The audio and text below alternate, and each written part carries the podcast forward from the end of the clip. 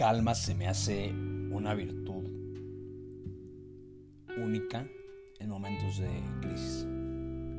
Que tengas calma. Si te pones a pensar, te pasa que cuando está en algún momento agitado, algún momento de mucha adrenalina, por ejemplo, no estás en, en calma contigo, no estás en control qué pasa? Al tener un estrés fuertísimo a tu alrededor, al ver caos a tu alrededor, al ver o al sentir presión, pierdes el control de ti y empiezas a actuar y hacer en base a tus emociones. Y por eso normalmente tienden, cuando se ponen tan, cuando pierden el control de sí, cuando perdemos el control de nosotros mismos, hacemos pendejadas. Porque no estuvimos en control. Y es de las cosas más difíciles de hacer, sí. Está en chino hacerlo. Está cabroncísimo. Pero es muy importante que logremos mantener una calma personal, un autocontrol, para que así nada te pueda, nada te pueda interrumpir. No es fácil, y no es fácil lograr esto, para nada es fácil.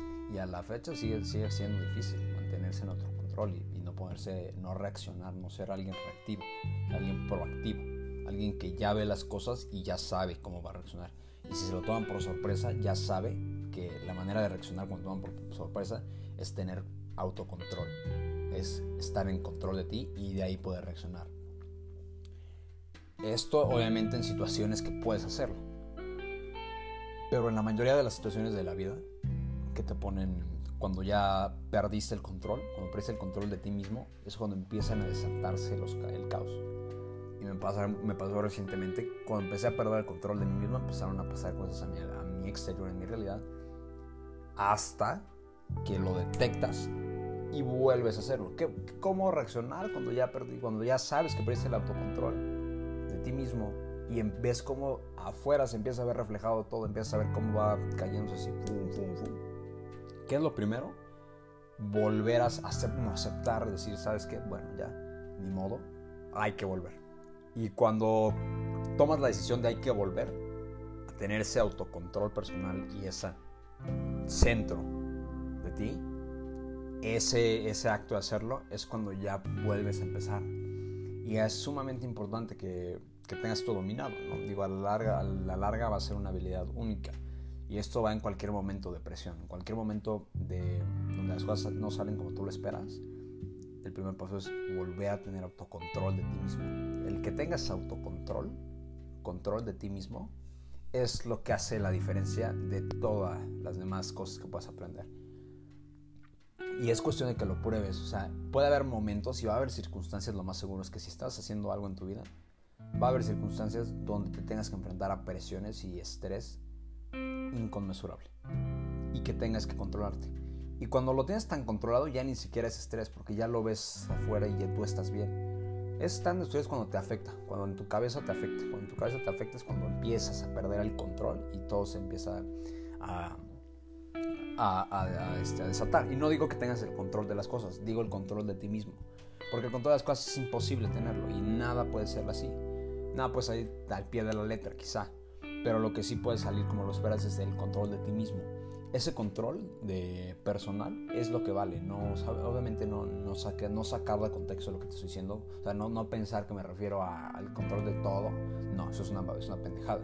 A lo que voy es el control de ti mismo. Porque eso es lo que te permite mantenerte en calma, mantenerte en tu centro, en tu actitud. Y cuando nadie te puede sacar de tu centro, nadie te puede sacar de, de, tu centro fácilmente y nadie puede manipular tu estado por alguna decisión que tome, te vuelves más feliz, porque definitivamente te hace más feliz eso.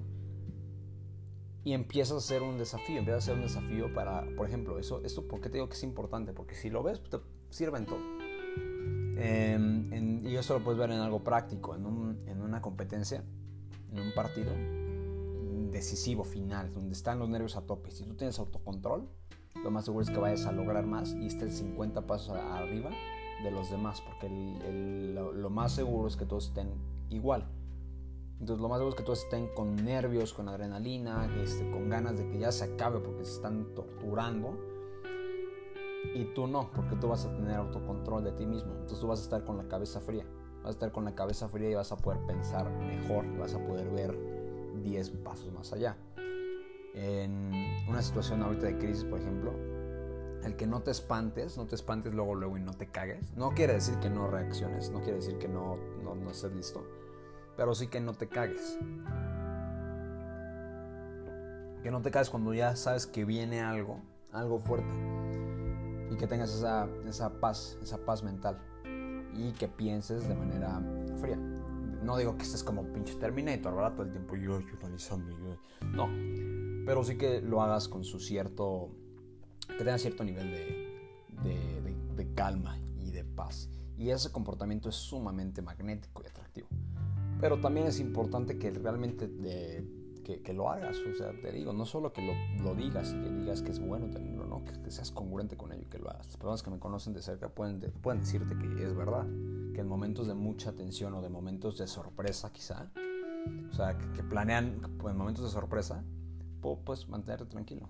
Y es algo que toma tiempo, no es de la noche a la mañana, obviamente toma cierto tiempo, ciertas experiencias fuertes, experiencias muy fuertes para que puedas mantener eso ya.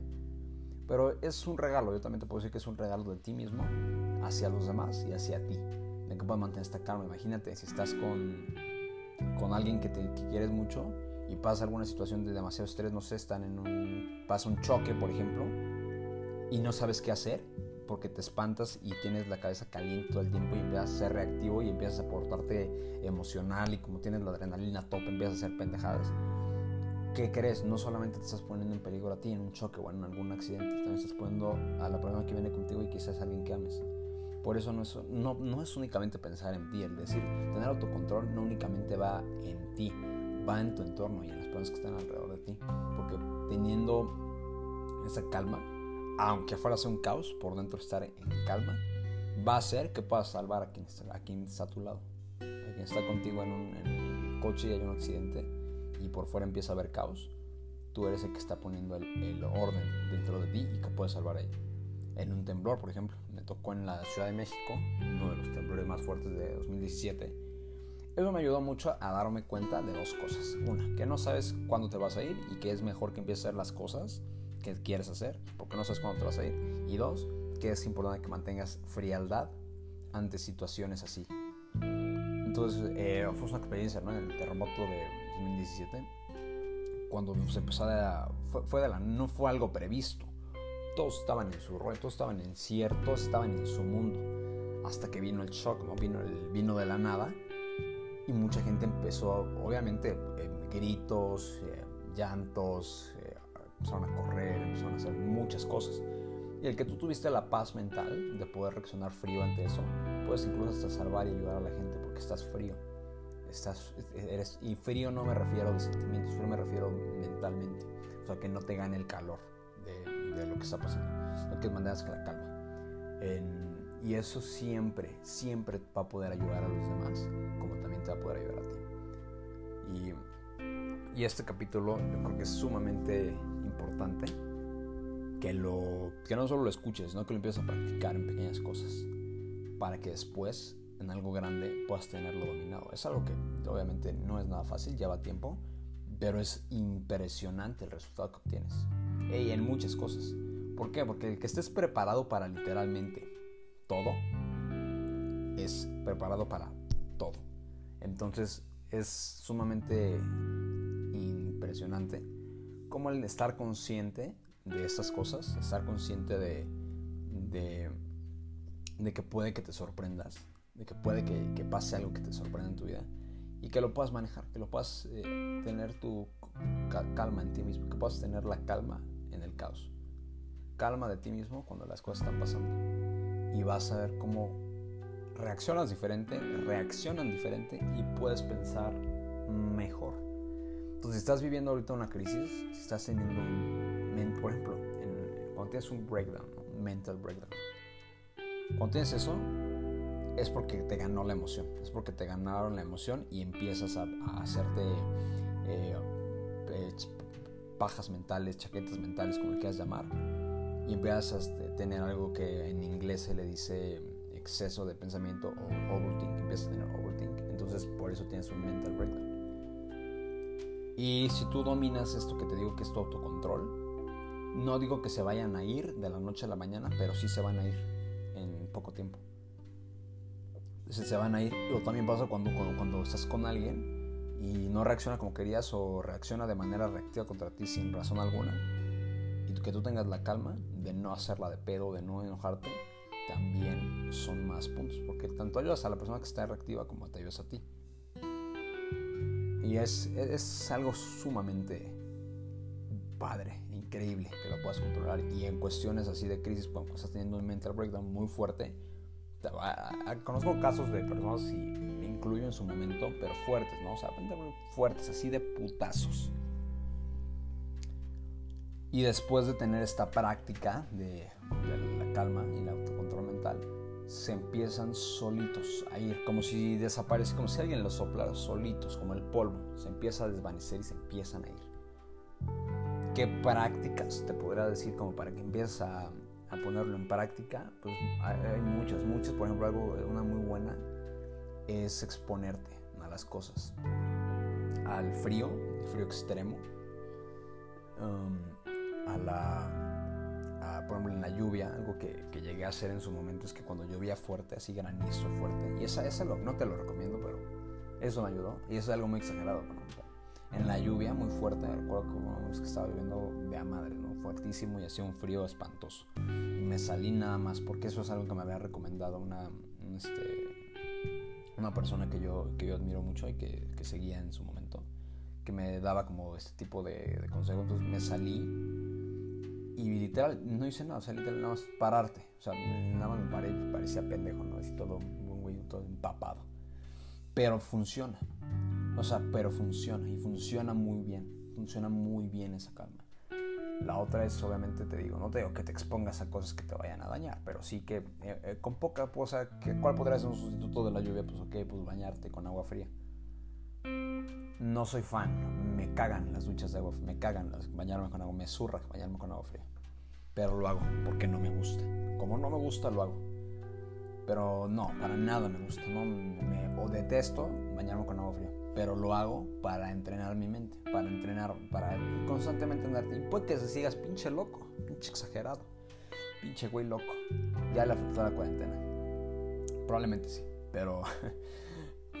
pero es muy, muy padre que aprendan una habilidad como esta tener calma y control de ti mismo.